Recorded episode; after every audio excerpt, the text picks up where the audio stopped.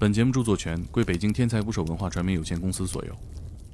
但是包括我的那些朋友们，然后见了我都问啊，你今年又破坏了多少个家庭？他认为就是我们这样的一个结果，可能就会导致人家家庭的那个分崩离析。我也承认，但是没有我，他们家庭就会好吗？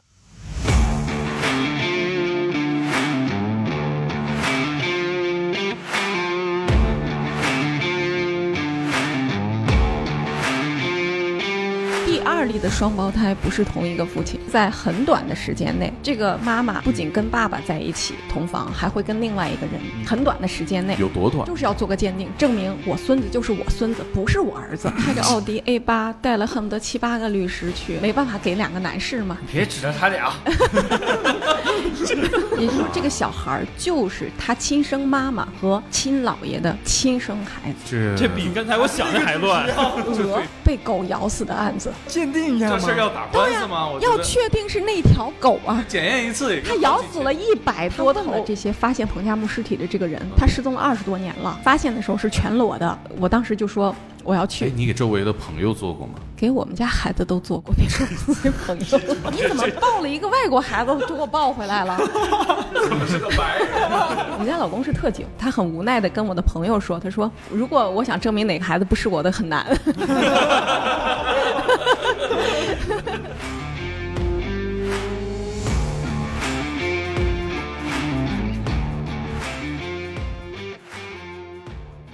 请点击订阅我的播客，拜托了。这期的嘉宾是我们的邓姐、邓所长、邓博士，DNA 鉴定师。这么多 title，邓法医，叫我们叫哪个你习惯一点？随便，邓老师吧，邓老师吧。好的，可以。啊，最初认识邓老师是一个疯传的一个视频啊。邓老师作为一个 DNA 鉴定人，然后鉴定出一对儿双胞胎属于两个爹。嗯，是的，就像我那天，我一个朋友就跟我同年龄的，就是将近五十岁的一个人问我，我做了十七年的亲子鉴定，我碰到过最不能接受的案子是什么？我说就是这个。啊就是双胞胎不是同一个父亲，而且这是我这么多年从业以来碰到的第二例，第二例的双胞胎不是同一个父亲。八九年前，嗯，十年前吧，我鉴定过一个，那个是，嗯，我印象中特别清楚，他是一对儿那个龙凤胎，嗯然后爸爸是怀疑这两个孩子都不是自己的，他不是说同卵双生的双胞胎做一个就可以，他是异卵双生，我们两个都做了，其中一个孩子是他的，另外一个孩子不是他的，就父亲当时表现的是。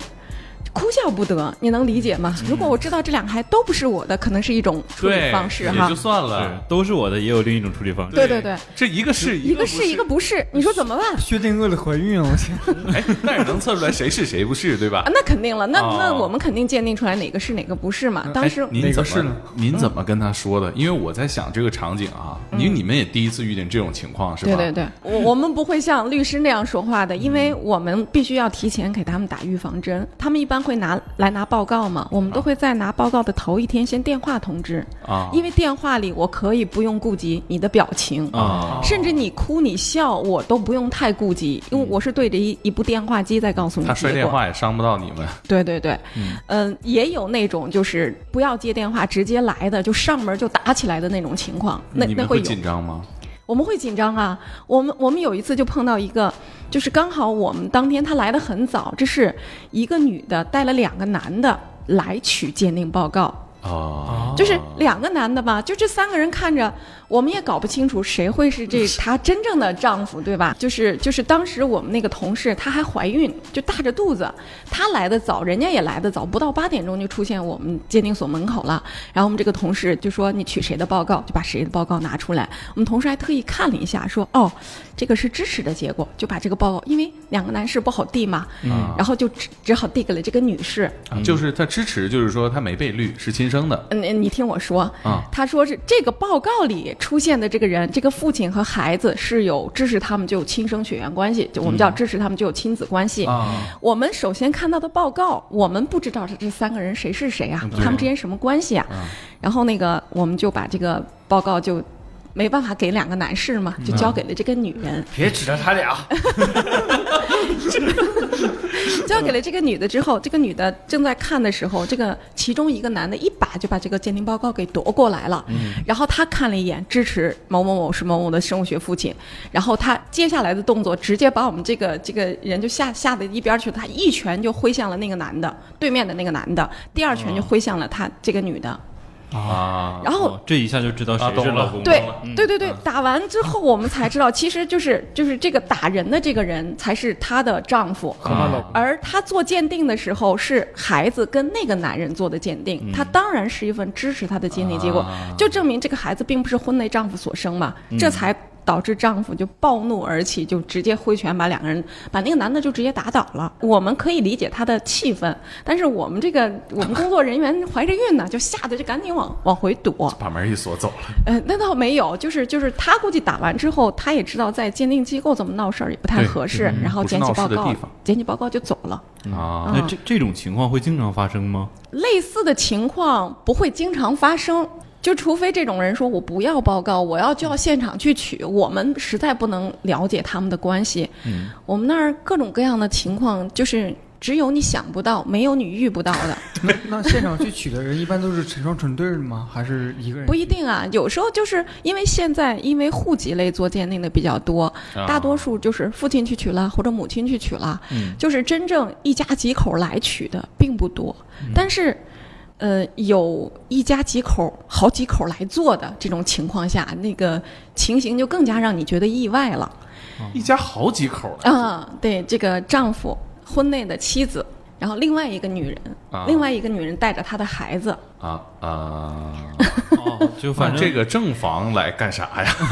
正房来付钱啊，啊，他要搞正房带着自己的孩子，就是他他的心里的那我我老公跟别的女人有了孩子，然后我老公跟别的女人还要我养着，我还得来付钱。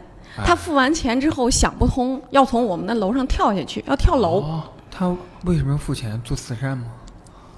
他也要证明这孩子到底是不是我老公的对呀？他得知道是不是我的。对如果这孩子是我的，这钱没白花；如果这孩子不是我的，也没白花，不是啊 也没白花，就是是是她老公的嗯，而不是她的嗯，就是她要帮她老公证明这个孩子啊是她老公的。啊是但是你说我交钱交的多么的不甘、不甘心、不情愿啊！我觉得你们跟这个家属沟通的这屋最好以后改在一楼。呃，我们也没想到，就是因为我们那有两个门，他要去跳楼，他得拉开两扇门。啊，我我觉得他之前在做鉴定的就已经把我们周围的地形就探查好了，就拉开两扇门，踩着一个东西站到窗子上比你们。行政开门还利索呢。啊，对对对，他哎，我觉得你们所是不是保安的工资会比其他地方保安要高啊我？们所没有保安，没有保那你们是不是都练过呀？就是拉架，是不是有有有什么心得？我们对我们拉架是常常态，拉架是常事儿，有对你们工作人员做任何的保护之类的吗？因为他不会伤害我们的工作人，倒是没有，哦真没有。对我们真正负责接案采血的都是小姑娘哦就都是小姑娘大家的这个怒火还都是指向性比较明确的。啊，对，没有没有那种不承认的，就说你们肯定验错了，有啊，这种情况也有啊，当当然下不来台了，就是你们验错了，我肯定没错，下不来台嗯。了。当然有，有的律师就强词夺理，然后他就还带着律师去啊？啊，有天哪，你知道吗？开着奥迪 A 八，带了恨不得七八个律师去，然后其实就是为了不想给这个孩子付钱，这种事情也很常见。我说了，只有你想不到，没有我们遇不到的。哎呦，这七八个律师，这是这是个什么故事？律师团因为因为他有钱了嘛，他有其实他就是一个简单的亲子鉴定。这个人是怎么回事儿吧？他呢跟这个这个女人，他可能最后他也没有领结婚证，啊，但是呢，这个女人家里比较有钱，就帮着她，呃，就是陪他创业。然后到现在呢，他有了五家上市公司。我们只是听说啊呀，，no no no no，no 你可别瞎说了。对对 对，他有了五家上市公司，所以他是不差钱的。然后跟这个女人，这个女人也生了孩子，他给这个孩子一分钱的抚养费也不出。他现在呢，在公司又交了一个女朋友，准备结婚。就相当于这个女人哦黑不提白不提，他们俩的孩子应该都十一二岁了。他们带这个孩子，就是就是为了要抚养费嘛，就是法院委托的要做鉴定。啊人这个人因为太有钱了嘛，你想，恨不得带带了六，我们以为都是陪同人员，原来都啊是律师，一个个就是律师的那种装扮啊，西装领带，拎着公文包。我就在我们会议室坐了七八个律师。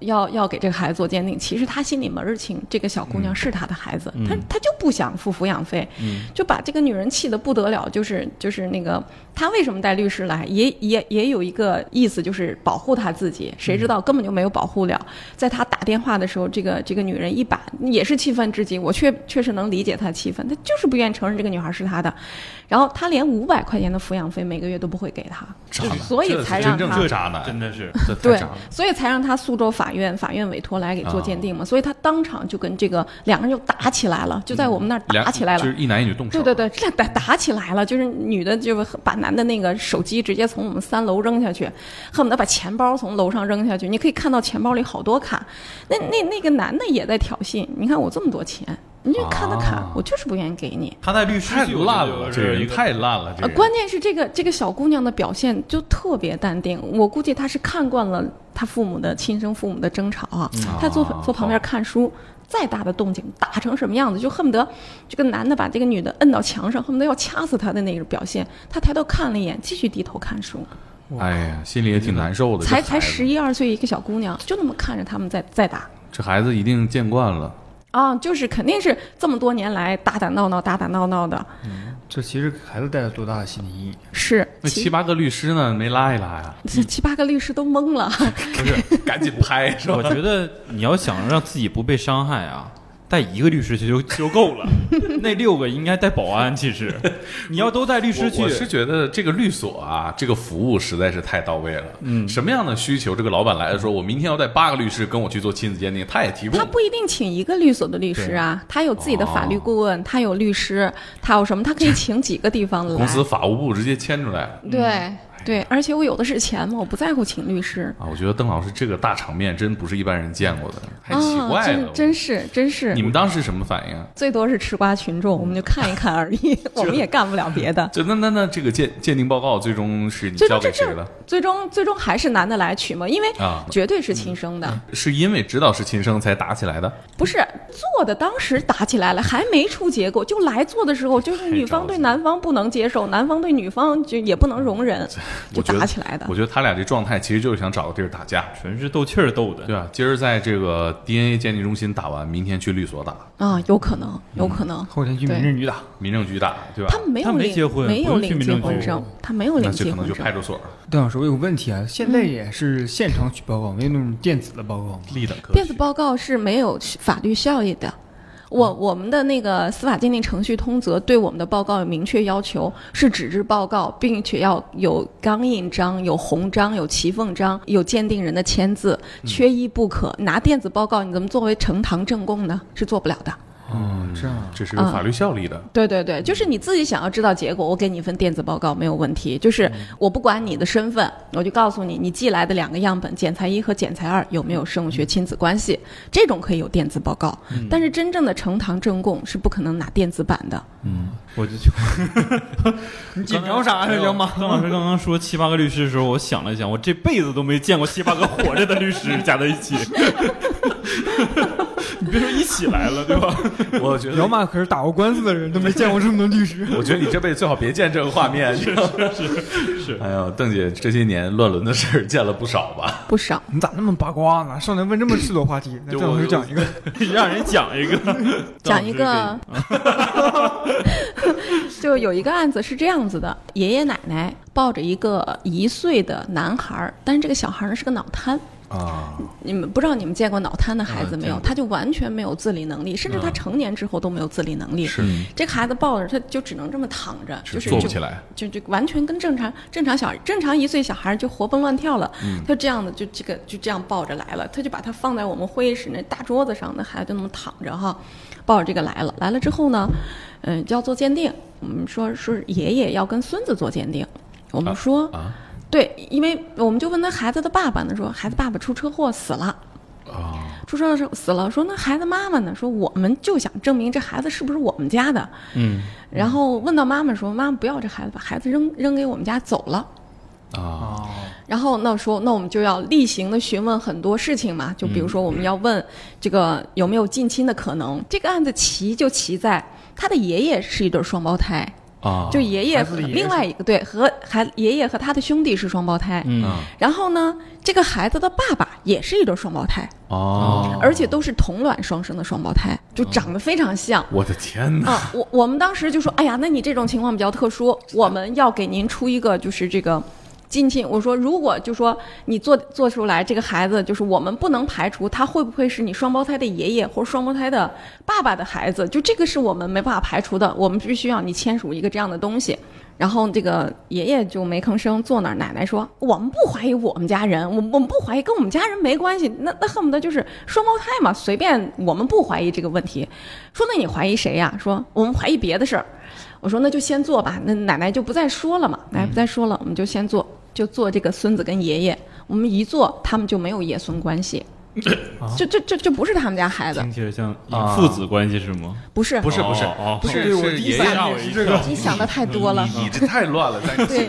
你，人都说了是爷爷是双胞胎，呃对对对，就是就是双胞胎弟弟嗯。或者哥哥哈。一看你对我们这个行业了解不多，关键是刚才大魔大魔给我挖了个坑，说要聊一下乱伦的事情，我去，老较这。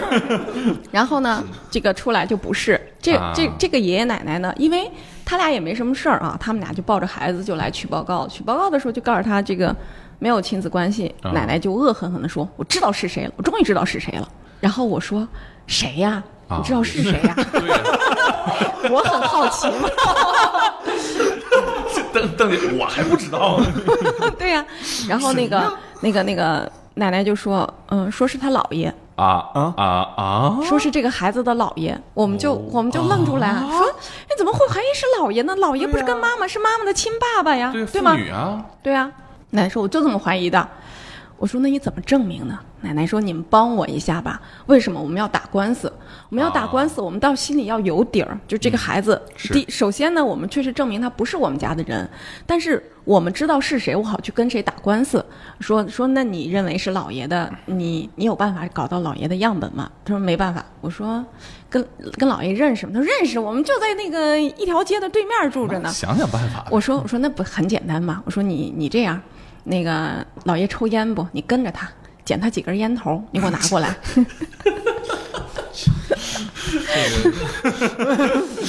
牛逼！邓姐不破案白瞎了。这个这个奶奶就一听我这话，眼睛一亮，然后她真的回去这么做了。啊她回去，她就她就跟就是跟小小侦缉队似的，跟着这老爷了两天，她捡了五根烟头给我们拿过来了。哇这你猜猜结果是什么？我还真对上了呗。结果这个孩子就是那五根烟头有父子关系，也就是说，这个小孩儿就是他亲生妈妈和亲姥爷的亲生孩子。这这比刚才我想的还乱。这对比你想的还乱呢。嗯这是这是什么反应啊，奶奶？奶奶都猜到了嘛，我只是帮他做验证。他是怎么猜的呢？在一条街斜对面呢，街坊邻里都说这个这个老爷，这个老爷有仨闺女儿，没有老伴儿，老伴儿死了，就跟他仨闺女都不清不楚的。太那这个小孩的父亲是真的死了是吗？车祸死了，确实是车祸死了。就是他，他就相当于这个这个他小孩父亲车祸一死，这个妈妈就不要这个孩子，这孩子生下来就是脑瘫吧，嗯，他就把这孩子丢在家里，自己就走了，他都不知道这孩子你凭什么丢在人爷爷奶奶家？这跟人爷爷奶奶一点血缘关系都没有。哎呀，哎呀，突然就是有点堵心。这是、嗯这这在咱们北京吗？附近周边啊周边周边这个你们也惊了吧？乱到这个程度。还好吧，这不是第一例啊。你想，我做了十七年的亲子鉴定，我感性的之后就那前前两三年，嗯，然后两千零三年开始做的嘛。然后我记得零六零七年的时候，专门央视有一篇就说啊，某些鉴定机构故意宣传什么亲子鉴定排除概率多少多少，怎么样怎么样，就是当时社会上对我们全是质疑的声音，嗯，质疑什么呢？质疑这个不准。就说就说我们这个这这个职业是破坏别人家庭，哦，是杀害别人家庭的元凶。你们只是一个客观的尊重科学事实嘛。对，但是当时就是，但是包括我的那些朋友们，呃然后见了我都问啊，你今年又破坏了多少个家庭？他认为就是我们这样的一个结果，可可能就会导致人家家庭的那个分崩离析。嗯我也承认，但是没有我，他们家庭就会好吗？没有我们这个鉴定，我们鉴定就是一种技术手段嘛。嗯，你要来做才做，不是我上上你们家说你要不要做鉴定啊，对吗？他他是这种这样一种所以您到底破坏了多少家庭？统计呃统计过吗？前，我我统计数据，我从零四年、零五、零六、零七年，后来我就不愿意统计了哈。啊，零四年的时候，我们那一年做了六百例的亲子鉴定，嗯其中排除概率不是父子关系的排除概率是百分之二十八。啊，将近三分之一了，快到。然后第二年我们做了一千七百例，就零五年的时候我们做了一千七百例，排除概率是百分之二十三。下降了。第概三年，率下降，但是数上去了，基数大了大呀。第三年，嗯、就零六年的时候，我们做了差不多三千例的亲子鉴定，排除概率在百分之二十七左右。又上来了，嗯，哦，更多基数大了，然后总数也上来了。呃，到了零七年的时候，我们那一年做了将近四千例，排除概率也是在百分之二十以上。后来呢，我就不愿意去统计这个排除概率了。现在每年是不是得至少一万例啊？呃，差不多在一一一年之后，每年都会上万例。因为，因为这是因为我们国家的户籍政策导向的，就是他不是卫计委发了一个文儿嘛，就是这个孩子，比如说是婚前出生啊，或者是那个不在医疗机构出生啊，他要补出生医学证明的时候，要补亲子鉴定，他要补这个才能补出生。好多当时好多计划生育好多二胎的孩子啊，嗯他恨不得十几岁、二十岁，他都要补这个出生医学证明。对，在这种情况下补的时候，这种都是户籍类的鉴定嘛，它总体的比例是，比如说一万例的比例是降低的，嗯但是那个排除概率就是你要按它比例乘以它的百分比，可能这会儿就到百分之十左右了，它也不少，它也不少。是直观的感受是不是老百姓戴绿帽子的事儿越来越多了？哦，我觉得不能这么说，我觉得是社会进步了，人们的观念更加多元化了，更加开放了。我给你举一个例子哈，嗯，就是那个双胞胎不是同一个父亲那个，就是你们近期看到的这都那个吗？不是那个，那个我不知道他后续的结果。但是这个案子我们做出来之后，这个是两个男孩嘛，一个是父亲的，一个不是父亲的。可以给我们解释一下这个原理吗？那为什么？为什么？会这样？对对呀我也想知道为什么。你肯这就推定知道。推推测一下，那啊肯定是在很短的时间内，这个妈妈不仅跟爸爸在一起同房，还会跟另外一个人同房，很短的时间内，有多短？我觉得十小时之内吧。啊，而且还要满足一个条件，就妈妈要同时排两个卵，这个月她同时要排两个卵，我我不太，这不太这很很这很很低的这也很低的概率。排一个都很都很对，一般就是每个月排一个卵嘛，它是呃左右那个输卵管就是轮番排卵，它每个月最多就一个。嗯，而且这两个男人的精子各有一个，每个人排出的精子恨不得上亿，对吧？对呀、各有一个跟这个卵子结合，了嗯，这种概率恨不得是千万分之一的概率。就所有的条件都给你码齐了。对对对对而且还健康成长，生下来了，对，这太难了。邓老太难了师聊完之后，忽然好像能够把当时的案情都能捋得清楚了。这十小时之内分，析完了之后，效率很高效率太忙了。为什么不避孕呢？这这个表情，你你你应该另外一个想的是，话题。对呀、我觉得这应该他为什么做这样的事儿是吧？是这是已婚状态下，当时对啊，已婚状态下，只不过他们那种已婚状态，就是他们可能就是现在好多地方也有，就是我先办酒席，嗯，先生孩子，过后才想起来，哦，我没有办结婚证呢我再去补个结婚证。他为什么要补这个孩子的这个亲子鉴定呢？他就是为了要补办结婚证，要补办孩子出生医学证明这系列手续的时候，他才来做这个鉴定。他不是说怀疑，哦，妈妈去之前心里边其实是不知道这个事儿容易穿帮的。妈妈不知道，不可能，你你如果没有专业知识的话，我生了双胞胎，那我没有什么怀疑。我觉得两个孩子长得都一点都不像。啊，因为俩爹啊，对呀、对呀哦，因为俩那这样一个爹也可能长得不像，我们家就是双胞胎儿子啊，哦哦，双胞胎这事儿遗传是吧？一般都是基因。呃，隔代遗传。隔代遗传。对对对，我们家儿子一个像我，一个像他爹，分特别明显。你看他们俩绝对但这个你们还能看出来，那他们家总会有一个孩子，不是刚生出来，你是看就几不到一、啊就很小不到一岁嘛，你看看不出来来，你还看不出来，哦你只能觉得他们肤色不一样，然后大小个儿不一样，眼睛大小不一样，你只能这么看。生命的奇迹。嗯，绝对是一个奇迹。当时是两口子一起来的，对呀、你是怎么跟他们沟通的他做鉴定的时候一起来的，我们也不知道这个鉴定结果会什么样。啊？出了鉴定结果，我们就打电话告诉他，他就实话实说呀。你有没有觉得哎有时候解打电话是给这个父亲还是对给父亲，有时候解决一件事情最简单的方式就是直说。你就告诉他，这两个孩子，一个是跟父亲有亲生血缘关系，一个父跟父亲没有，啊，这是事实。那他有没有情绪？有没有崩溃？我们没有感觉到啊。过后回访，我们回访了，你们太八卦了，还回呃，怎么会回访这个环节呢？我们就想知道结结局如何，后续如何。离婚了吗？人家这孩子不是一个是父亲的吗？人家就把户口报到了父亲的父亲的户口名下，啊，一个不是父亲的吗？人家就报到了母亲的户口名下，而且一家四口继续幸福的生活着，意外吗？嗯意外？他们要能接受，其实这是个最好的结对呀、对呀、你其他人就觉得瞠目结舌的，我就觉得啊，不是我的孩子，不是我的孩子呗。啊，也可能他们也不不幸福，但是没有表现出来。啊，对对对，但是我们至少知道这一家四口还在一起生活，我们并没有看到这个因为这双胞胎不是一个爹，这个家分崩离析了，嗯没有至。少我觉得对这个孩子其实好。这个事情，有的时候你换个角度也能理解，就是中国人嘛，大家都好面子。那大家都知道我生个双胞胎，我怎么去跟人解释双胞胎是俩爹这个问题？没有办法解释。还得解释一下十小时理论。邓姐，你看，你看他这个心态是不是挺好？所以 他是为了面子啊，那所以所以没有办法，那就继续生活就好了，让所有人都看不出来。但是私下是怎么样就不知道了嘛。但但是说实话，如果这件事儿着落在我头上，我我我不知道会怎么样，我不知道会怎么解。这个你会录期节目估计？给你了一个缓冲，你知道吗？你在当时得知结果的那一刹那和过后。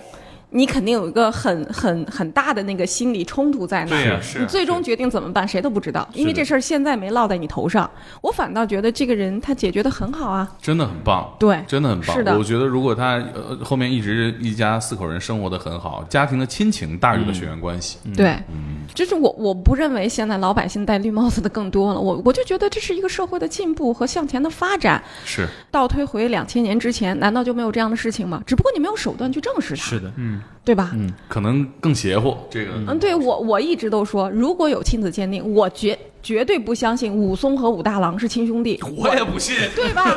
我就不信，这基因突变吧，这俩人。就太区别太大了，对吧？我我说是不相信的，包括那怎么会出现狸猫换太子？怎么就像我们说秦始皇到底是谁的儿子？我到现在都很好奇，就是你你这无从鉴定不了测一下，是吧？是的，是这样的很多历史情况。困惑。对，邓老师刚刚讲的是日常生活中的这个 DNA 鉴定，那有没有遇到一些很比较特别的情况？你你指的是什么？死人，咱们有没有做一些 DNA 鉴定这样的？死人很多呀，嗯，就是哎呀，这个也都牵扯到小三儿的话题了啊。啊，那肯定了，就是那个那个，我们我我还为这个案子出过庭呢，就是这个人这个男的他突然死了，然后那个这个小三儿不知道，本来小三儿一直跟他生活在一起，那孩子都八九岁了，生了个孩子，啊，突然死了，就这这这个小三儿突然好好多天得不到他消息，一打听死了，还好他在，他是因为交通意外死的，他被送到殡仪馆，的尸体还没处理，啊，他就想办法委托我们要跟这个孩子做个鉴定。你知道，之前嗯，今年是民法典颁布了啊，民法典之后就是婚姻法怎么着，咱们先不说。就之前的这种婚姻法，它不保护第三者，但是它保护的是非婚生的孩子，对吗？他既然有非婚生孩子，他就要把他的遗产一部分分给他。啊，那人家小三儿就带着孩子，就就想方设法要跟这个孩子做个鉴定。然后呢，当时他也通过交通队就委托我们去取尸体采样，就给这个尸体采了样，跟这孩子做了个鉴定。但是呢，因为就是正房根本不接受这份鉴定，我压根儿就不愿意，我就不接受你，我自然不愿意分你财产。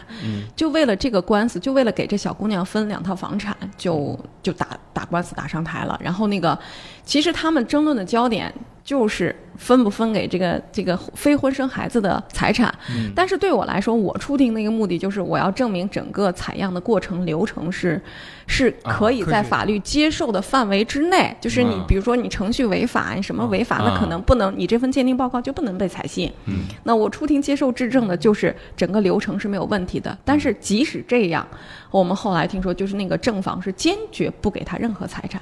这个女人也很可怜，她没工作，她带着一个八九八九岁的女孩她，就指着这个男人生活呢。她提供了很多跟这个男人一起生活，比如这个男人给这个女孩过生日啊，啊，然后一起出去玩的照片儿，呃，还有其他的一些证据，就是其实包括这份亲子鉴定证明，但是正房就是不给他分钱。哦，他有权拒绝吗？那法院判决之后强制执行是另外一回事儿，我就是不承认，我就是不给你这笔钱，这种事情太常见了。嗯，可以理解吧？这个正房其实也挺可怜的嘛。嗯对呀、他很愤怒嘛，我觉得这个太让人愤怒的事情。这都八九年，孩子都八九岁了，我觉得他他要是刚知道，其实是他不可能是刚知道，但是他就死活不接受。你说这个老公就不在家里住七八年了，八九年了，他能不知道吗？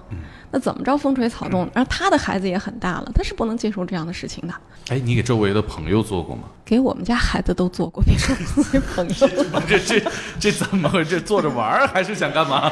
坐着玩儿吧，有有这个因素。我们家是双胞胎嘛，啊然后老大生出来体重不够五斤嘛，啊就是当时医院就说要进那个小就要进小孩的那个 ICU，那啊。跟我们当时说的就是什么时候够五斤了，你们什么时候接可以接走。啊。然后十九天之后，我们家儿子被接回来了，我都不能相信他是我们家儿子，因为这怎么了？就是？因为他是早产儿，哦，他一头的黄毛。哦，就是头发特别特别的黄，皮肤特别特别的白，嗯，这是外国孩子。对对，我就我就跟我们家老公说，我说你你怎么抱了一个外国孩子就给我抱回来了？对啊、因为你看双胞胎出生之后，一个就把他抱走了，你就当时看一眼，那您先生怎么回复你的？他也他也懵了，他说：“哎，人家说这个这个是我们家孩子，我就抱回来了。这怎么是个白人啊？这怎么还一个白人啊？这这这不应该进门的时候先是您先生问您吗？对呀，怎么回事？” 孩子包着吗，冬天孩子包着回来的。媳妇儿，你看这怎么回事？你给我一个解释，这是个白人啊！那所以，我当然会怀疑了嘛。就过后他头发会变黑啊什么的，报错了我当时就怀疑是报错嘛。嗯然后你想，我又有便利条件，我取了点他足足根血送到实验室就给我做了嘛，证明是我们家孩子。就这个机 机机缘下才做的。邓老师这还不好办吗？这对，这太方便了。对我跟我们家那个，我们家老公是特警，哦曾经的特警，我跟他跟他讲就讲过，就是我我做什么职业，他知道。他后来有一次，他很无奈的跟我的朋友说，他说。哎呀，他说我们家就是，如果我想证明哪个孩子不是我的，很难。对恐怕不上庭是吧？这这你也验证不了。对对对，他说那他在哪儿都能做一个鉴定回来，告诉我孩子是他的。对我们，你看我们单位的同事，我们单位的同事可逗了，他们家孩子过满月，啊，然后我就跟他开玩笑，他办满月酒，我说我送你个福利，去跟你们家孩子做个鉴定吧，免费的。我们家我们同事说。你怎么知道我没做？我早做过了。哎呦，你们单位是这是这是职业病，这是职业病。就如果你能验证的话，你还是想试试是吧？对呀、就包括我们老二，我们老二从生下来那一刻就在我旁边但是呢，啊有一回就是一两个月的时候，带他去打预防针，就是用那个棉签儿，不是打完之后有血吗？摁了一下，摁完之后呢，我又不会随随地扔垃圾，是吧？我就把那个棉签儿揣自己兜里了，然后他自己职兜，业习惯。对，去去去到单位了，往那儿一坐，哎，怎么这么硌？拿出来，这是我儿子的血，好，来来来，做个鉴定，把我们家老二也做一下，就把我们老二的基因分型就在我那儿了。这拿着棉签儿拔根头发测他，测就完事儿了。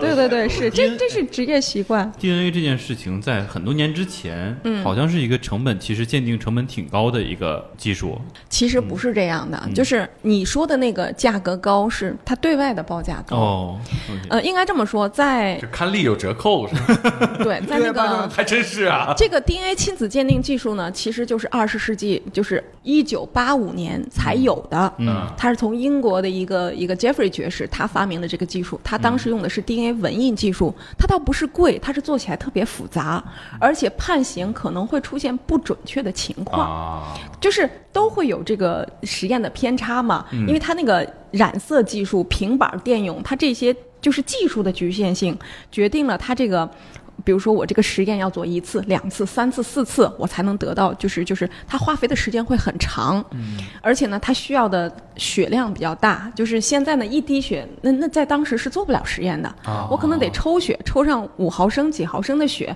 我要通过这种实验，通过。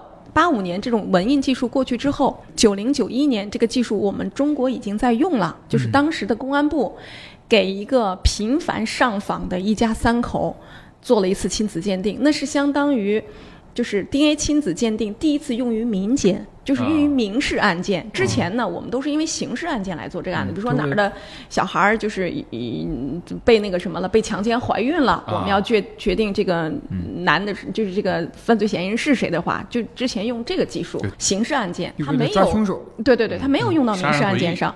他为什么会用用到这个民事案件上？而且那个就是当时用完做做完这个案子之后，最高人民法院出台了一个解释说明，说啊以后。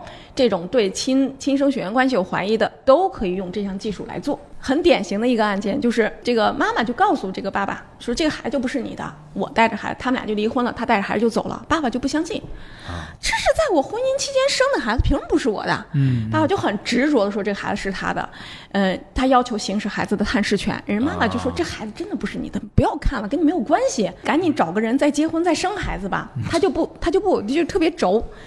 这折腾来折腾去，这孩子从五岁这个官司闹闹闹到十岁，就这么一直闹闹闹闹到那个高院。高院说那怎么办呀？我们这个问题怎么解决？后来就闹到那个就公安部二所破例给他们做了个亲子鉴定，证明这孩子就不是他的。他不，他不能接受，这是第一例，这是国内的第一例。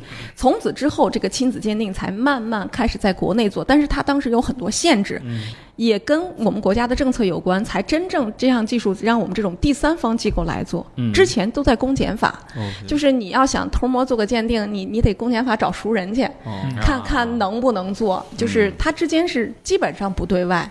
它也是两千年之后，因为有很多民事上的应用，它当时收的也不贵，也是三千多块钱一粒，到现在也差不多。对，到现在也差不多，因为它的试剂成本并不高，它高的是鉴定人的能力和水平，就是你不能让它变成卖大白菜的钱嘛，因为它毕竟有很多的技术含量和一个它对它对我这个人的资质的一个要求。您还测过一次彭加木的骨骼？对呀，这这个我觉得一下就玄幻起来了。这个事情哈，是在我零六年拿到那个就是全国十大科技新闻人物的奖之前，就拿奖拿到手软。对，那个那年四月份的时候，就是我们看到报道，就说是在在哪哪发现疑似彭加木的尸体嘛，罗布泊某某地方发现这个尸体，当时我特别激动，因为嗯，可能。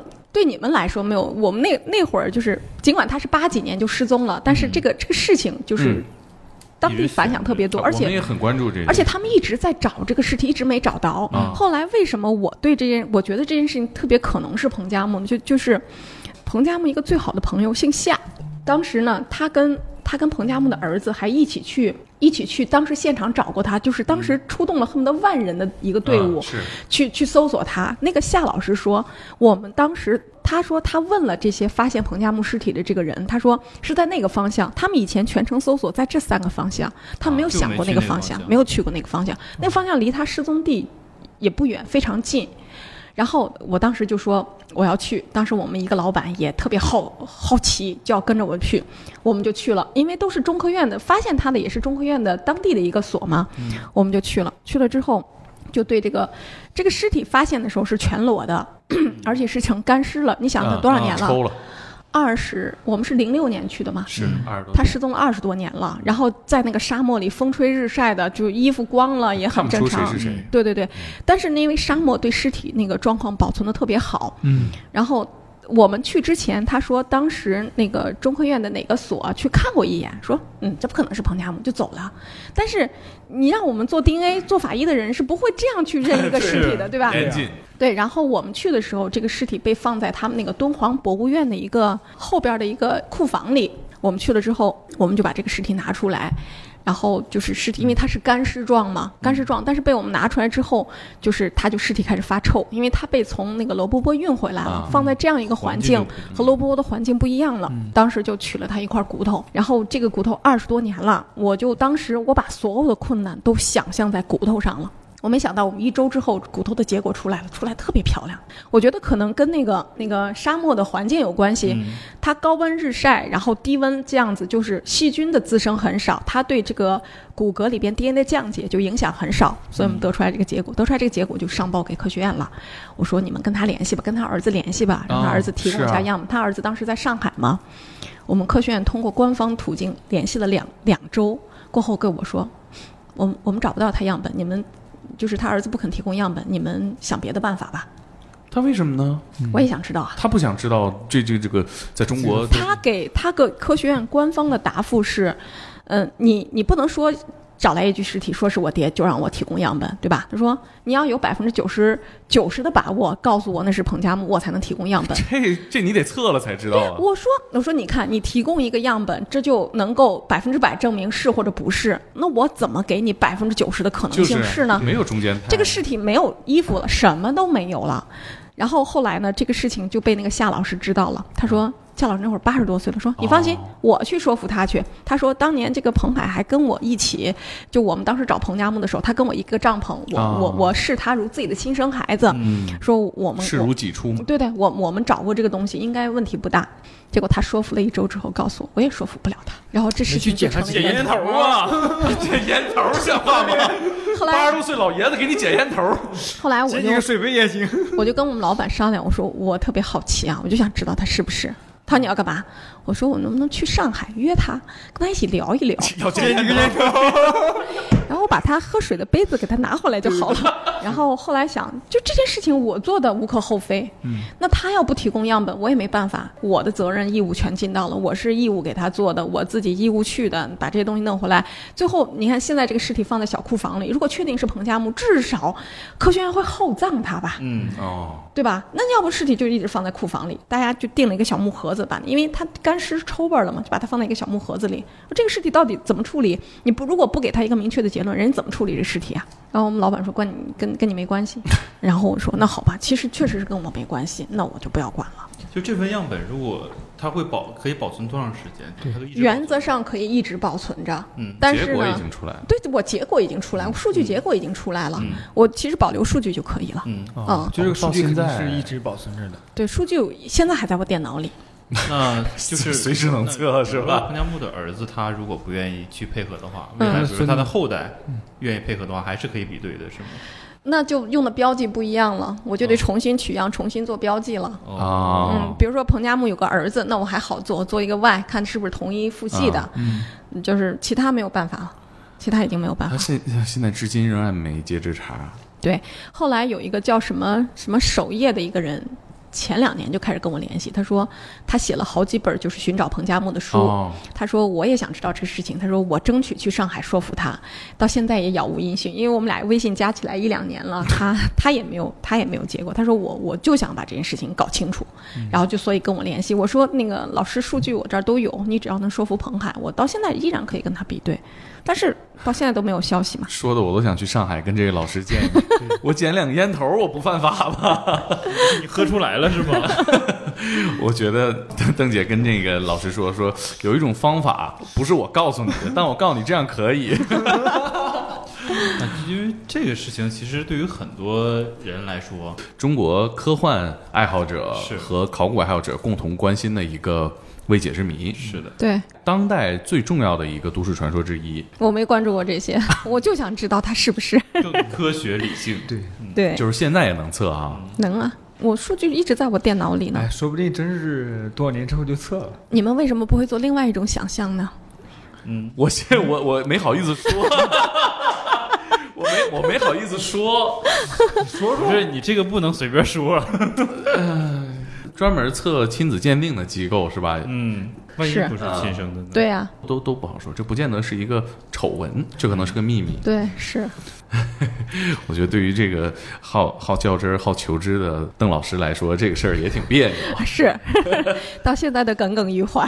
嗯，上次我们碰到一个鹅被狗咬死的案子，这事儿也管啊。这这对，这事儿要鉴定一下这？事儿要打官司吗？要确定是那条狗啊，那个不是这鹅不行就赔他吧，这检验一次也它咬死了一百多头鹅呀那，狗咋了？狗疯了，而且可能是这个主人有意为之嘛，可能因为结仇结怨的问题，他有意为之嘛。他有意为之，人狗不见得配合呀。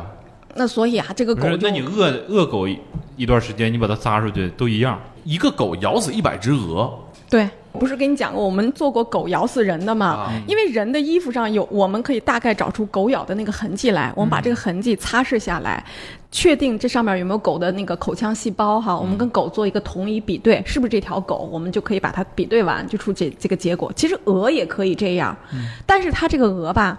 它在常温放了好几天，这个鹅都臭了、腐败了，然后给我们摆了一尸横遍野你。这得多少只鹅呀？他拿来给我们拿来了七只鹅，他有啊一百多只，他拿来的七只，然选后七个好，不是咬死一百多只吗？对咬死一百多只，他不能把一百多只都给我拉过来对呀你他全他开车得三个小时到我们这儿呢狗战斗力多强啊！对，我就说这个狗怎么做到的？对呀，他说是一只很凶悍的狗，这绝对是训过，对对对，是一只很凶悍的狗。我我们没可怕见那个狗可，怕。我觉得它指挥它咬人也是一样的结果，太可怕了。对我们当时就预收了它的费用，后来就没做出来，因为太难做了。就是你想鹅鹅的毛，它咬它直接就咬到那个，它连咬带下，你知道吗？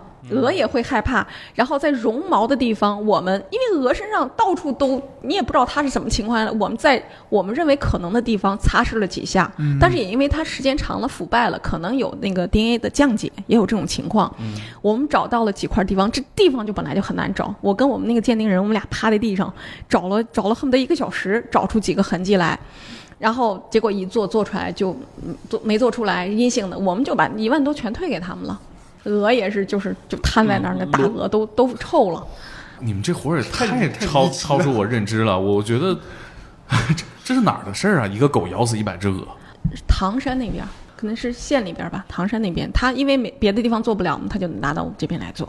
啊，其实就你们也解决不了这个问题。对对对，就是 DNA 鉴定它不是万能的。还有没有什么其他的测动物的？我觉得动物的案子比人离奇多了。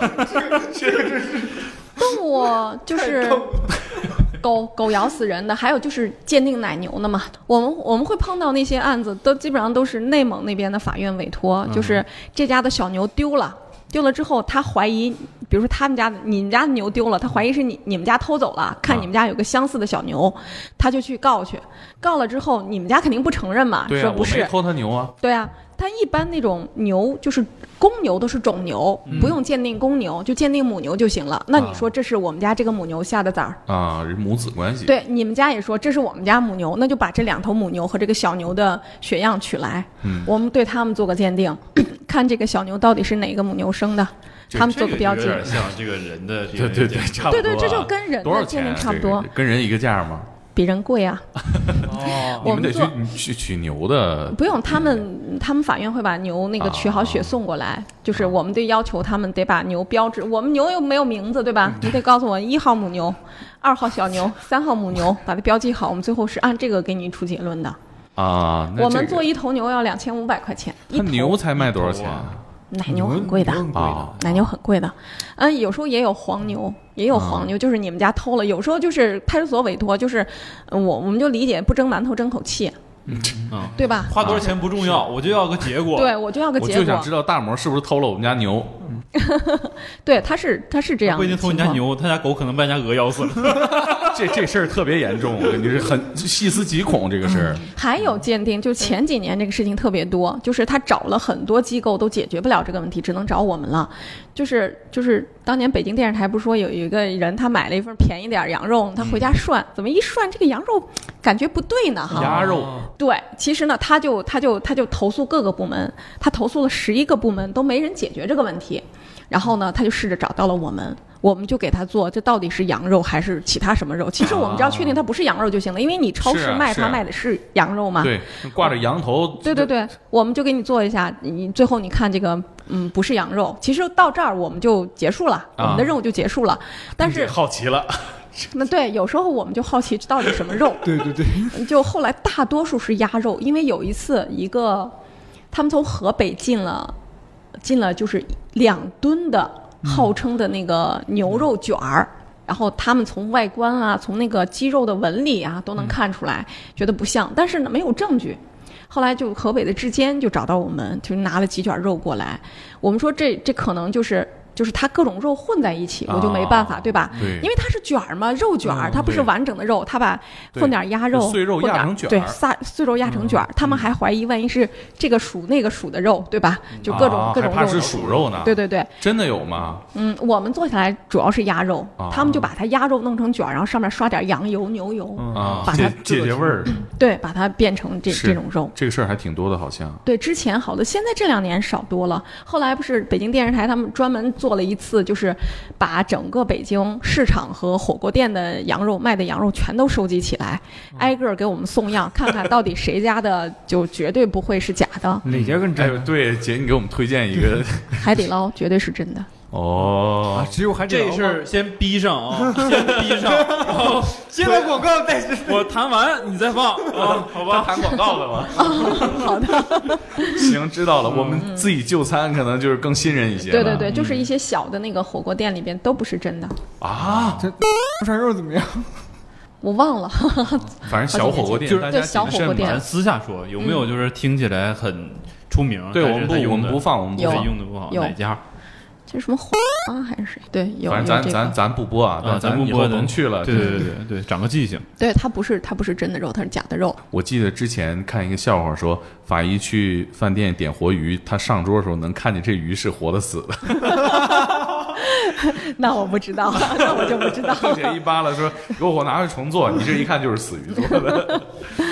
像你从事这么多年，还有没有什么我们意想不到的故事？再给我们讲一个。太多了，嗯，再给你们讲一个吧，也是到现在我都没想明白的，希望你们替我分析出来啊。哎你说说，亲子鉴定的，嗯，有一天呢，这五口人的关系我跟你描述一下啊，嗯爷爷、奶奶、儿子、儿媳、孙子，嗯就一家五口人嘛啊，常五口之家，就是爸爸妈妈、孩子嘛，然后爷爷奶奶，正常五个人来。嗯，他是从哪儿来？他是从湖北农村。他一路是赶着火车到我们机构，到我们机构那个，你知道他会多艰难吗？他从北京站下车之后，他要倒几趟地铁，还得走路。在哪儿？我们在顺义，哦，嗨，哦我们在顺义空港科技创业园区机区。场啊，对，机场在 A 区，我们在 B 区，就机场的这个、哦这个对面，我们离机场可能就有七八公里，就在这个地方，就地铁到那儿还得走一两公里是。小孩子才五六岁，一家五口，大包小包的拎着。那个我们前台很大，应该比你这个屋子还大，他们的东西恨不得把我们前台一半都堆满了。来，早早就来了，就恨不得七点多就在我们门口等着了。然后进来之后，我们接案的就是负责接案接待的是两个小姑娘嘛。嗯，来了之后，这爷爷就说：“你看，我们一家五口到你们这儿来做鉴定，我们家这种情况，得给你讲一下。我和我们家小孙子算是比较正常的。啊，这三个人呢，就是就是用他们自己家乡话，其实翻译过来就是就脑子有点不太正常，就有点儿傻，就这样的一个五口人。说为什么这么着呢？因为我们家我和我孙子看着是一个正常人，街坊邻居都说我孙子是我儿子，是我生的，是我的孩子。所以呢，我来你们这儿就是要求证，就是要做个鉴定，证明我孙子就是我孙子，不是我儿子。是绝对是憋了很大的气，才这么远，跟西天取经似的就过来了。啊、他这么一路风尘仆仆的就过来，你也能看出来那三个人就真的不不像很正常的人哈，就是然后就取样就取的这个爷爷和他的儿媳妇儿，还有他儿子，还有这个孙子四个人，除了奶奶没有参与取样，这四个人都取样了嘛。爷爷一定要证明这个孩子是他儿子的孩子，而不是我的孩子，对吗？对，他要做这样一个证明，爷爷就说：“你看我我必须我拿了这份报告，我要回去给村里人一个交代。”嗯堵上你们的嘴，对，做出来结果，我们鉴定人傻了，来找我。我说怎么了？结果出来了，我说这个孙子是他爷爷的亲生儿子。但是我这，我觉得这样事儿你们肯定见过不少啊。但像他爷爷这种自投罗网的，他什么心态呢？我就想问你们啊，我到现在依然耿耿于怀。我觉得你不用给我做这样一个人设，你来了就要做个鉴定，对我们来说无所谓，你什么都可以不告诉我。你到这儿了还演呢？对呀、最后这个结果通知他们的时候，他们有什么反馈吗？爷爷特别淡定，哦，好，我知道了。嗯就本来就知道嘛，他 本来还不确定，这下更加确定了。自豪了。那自己跟儿媳妇有没有染，自己不知道吗？你凭什么就能自证清白呢？呃怎怎么跟他通知的？我？们我们说，哎呀，通知一下结果啊，这打电话吗？对呀，打电话，啊您跟您孙子是有亲子关系的。爷爷说，哦，知道了，特别平静。你想，当年他那样一个人设，我一定要证明自己的清白，我带着一家五口来证明我的清白，最后证明我不清白，最后证明我孙子是我亲生儿子，我儿子是我是我这这是他的哥哥，证明这样一个结果，你说谁能？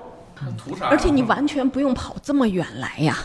关键一家人都来了。对呀，你至于这么费？你你偷摸带着你孙子来，你什么都不跟我说，你说我们俩要做个亲子鉴定，对，这种就是父亲年龄很大的就是这种很很常见嘛，就是你完全不用做人设。我们之前就是零四年的时候做过一个案子，就爷爷、儿子、儿媳、孙子、孙女儿，又是五口人来了，爷爷就说我就要做一下我孙子孙女儿是不是我儿子，我儿子我我我姑娘啊，这老爷子就就直接说的，啊，人家直接飞机飞过来了，飞来五口，就是我们做一下鉴定，我们到底是什么关系？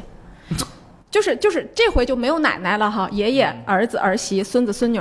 法律的角度上来说，这样一个关系，最后坐下来，爷爷就是这两个孙子孙女的亲生父亲，他儿媳妇就是这两个孩子亲生的妈。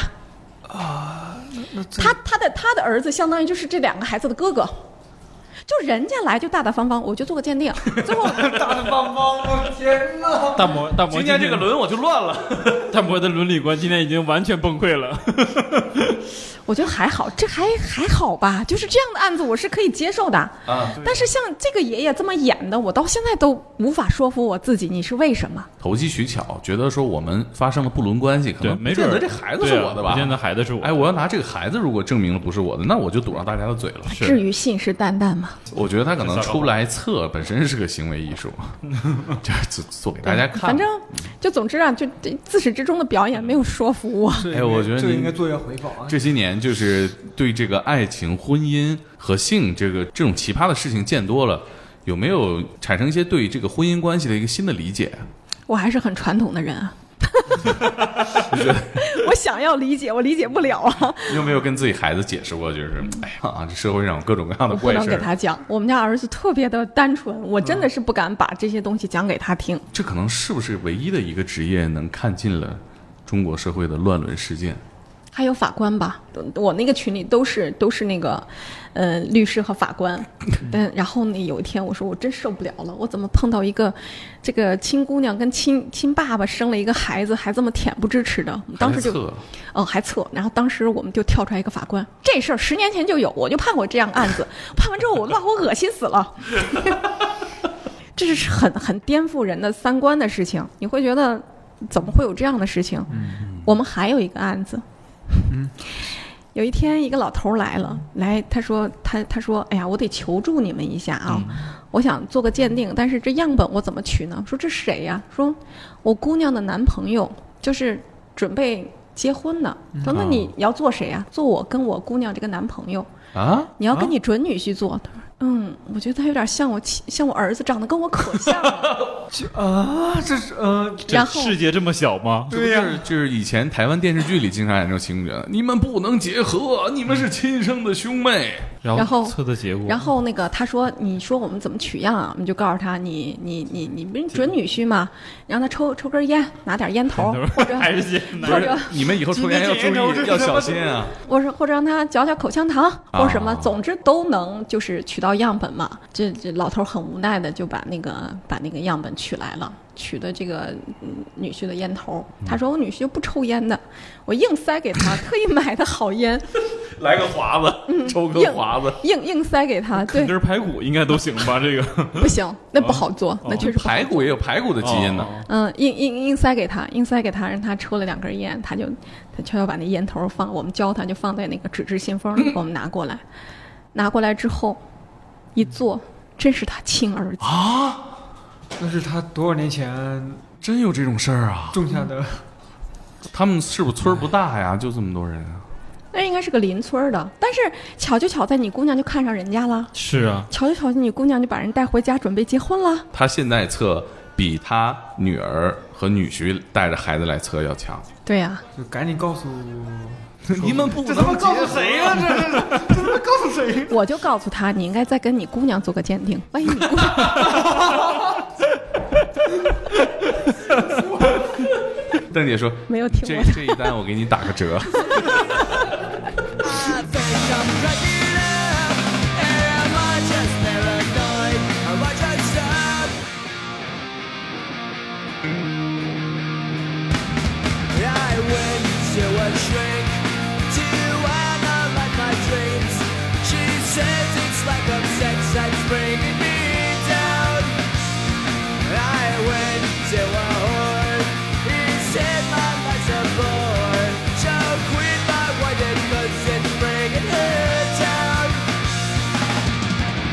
Sometimes I